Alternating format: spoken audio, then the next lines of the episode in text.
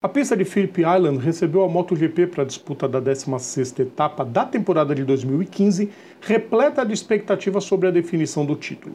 Ambos os pilotos das equipes principais da Honda e da Yamaha mandaram nos primeiros lugares de todo aquele ano, com o restante se contentando com um ou outro pódio. Valentino Rossi estava voando em seu terceiro ano no retorno à Yamaha após dois anos decepcionantes na Ducati e saiu da etapa anterior no Japão com 283 pontos contra 265 de Jorge Lorenzo, seu companheiro de equipe.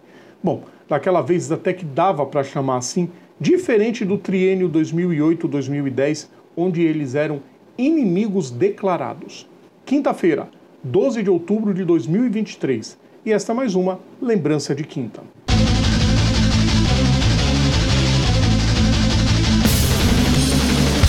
Salve a todos os nossos ouvintes, nossos seguidores, sejam todas e todos bem-vindos. Eu sou Rodrigo Vilela. Hoje é dia de TBT, é dia de lembrança de quinta, é dia de relembrar mais um momento clássico das pistas. Antes de começar, peço para vocês, quero pedir como sempre, deixem o like nos nossos vídeos, compartilhem nosso conteúdo, inscrevam-se no nosso canal e ativem as notificações. Isso ajuda a gente pra caramba. Rossi havia vencido quatro corridas até então, mas estava desde o GP da Grã-Bretanha sem vencer. Nesse intervalo, Mark Marques venceu em San Marino, mas o abandono em Aragon lhe tirou matematicamente as chances do tricampeonato consecutivo. Lorenzo venceu a prova espanhola, enquanto Dani Pedrosa faturou a primeira do ano na já citada corrida japonesa. O italiano, dono de sete títulos na divisão principal do Mundial de Motovelocidade, havia sido o segundo em Moteg e estava confiante de ampliar sua vantagem no circuito australiano.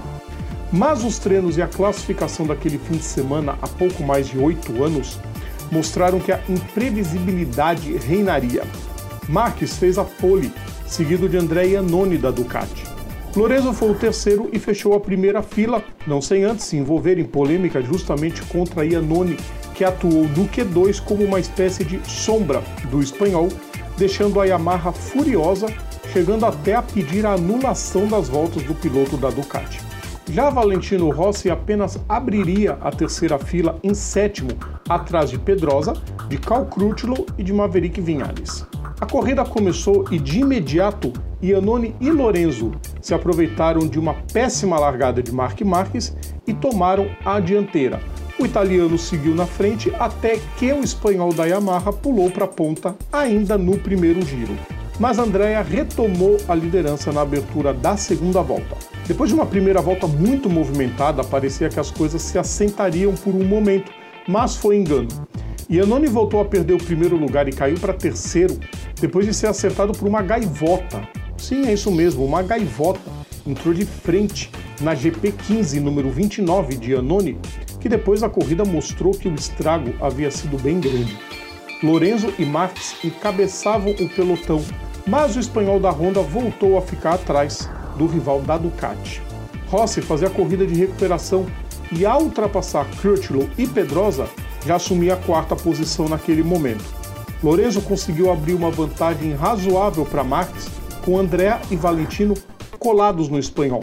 Então, na volta 6, Iannone foi superado por Rossi e Crutchlow, sendo que o The Doctor, desde esse momento, ocupou a terceira posição na perseguição a Marques. Na 11 volta, Lorenzo estava com 7 décimos de segundo de vantagem sobre Marques, Rossi e Iannone, que conseguiram uma certa margem sobre Pedrosa, Crutchlow e Vinales.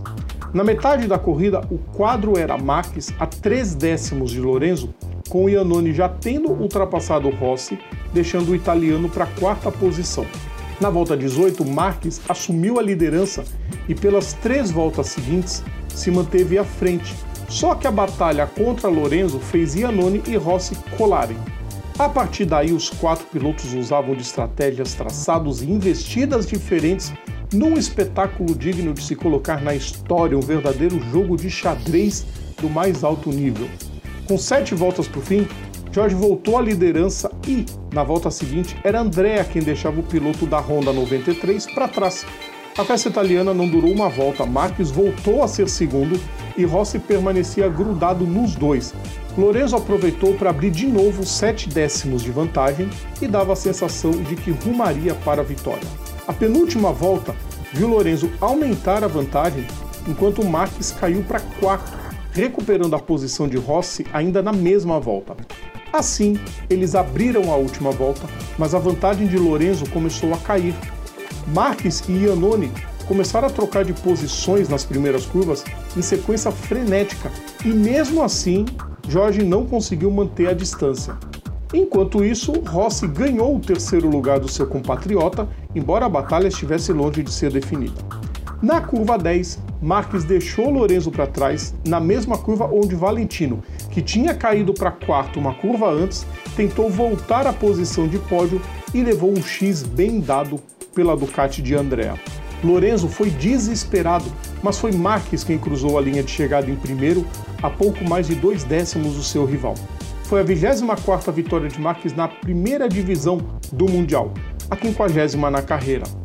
Iannone completou em terceiro, mais apertado ainda, a apenas um décimo de Rossi, que ainda seguia líder do campeonato, mas via sua vantagem cair de 17 para 11 pontos. A prova teve 52 ultrapassagens somente entre os quatro primeiros colocados, com 13 mudanças de liderança ao longo das 27 voltas. Os pilotos foram calorosamente aplaudidos por torcedores, mecânicos e jornalistas ao chegarem na área dos boxes. Foi quase tudo muito bom, mas Valentino inventou de querer dizer na entrevista que Marques e Lorenzo estavam cooperando entre si nas corridas para prejudicarem a ele e que o piloto da Honda correu para atrapalhá-lo. Óbvio, os dois espanhóis negaram categoricamente. E pior, Marques afirmou que levaria aquelas palavras como uma ofensa. E aí a gente sabe o que aconteceu na Malásia na semana seguinte.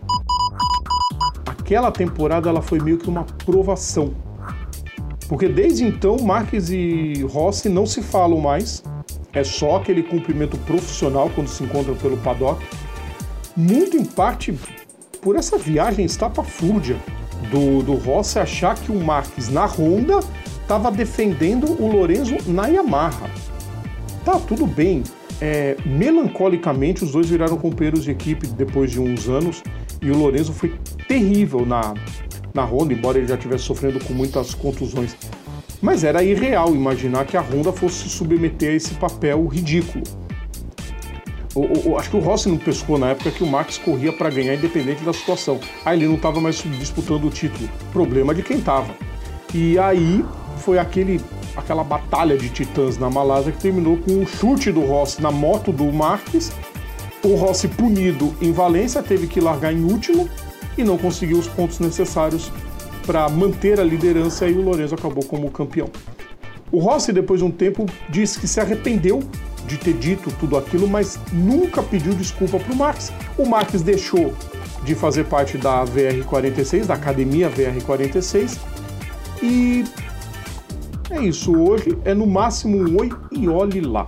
E tudo começou naquela temporada de 2015 e a gente tinha que lembrar da melhor prova daquela temporada, que foi o GP da Austrália, aquela disputa frenética, um passando o outro toda hora. Coitado, sobrou até para gaivota ser acertada pelo Iannone e bom, eu não sei como que circulam em sites oficiais fotos da gaiola toda estrangulada, né? A gente não colocou, óbvio, a gente tem decência nisso. Gostaram da lembrança, pessoal? Na semana que vem tem mais um TBT pra gente lembrar, tem mais uma lembrança de quinta. Lembrando sempre, nosso conteúdo tá no YouTube, tá nas plataformas digitais, ou então assinando o nosso feed is.gd barra programa Papo Veloz. Sigam também nossas redes sociais, é só procurar a gente por PGM Papo Veloz. Um grande abraço a todos e até amanhã com mais um aquecimento. Pessoal, tchau!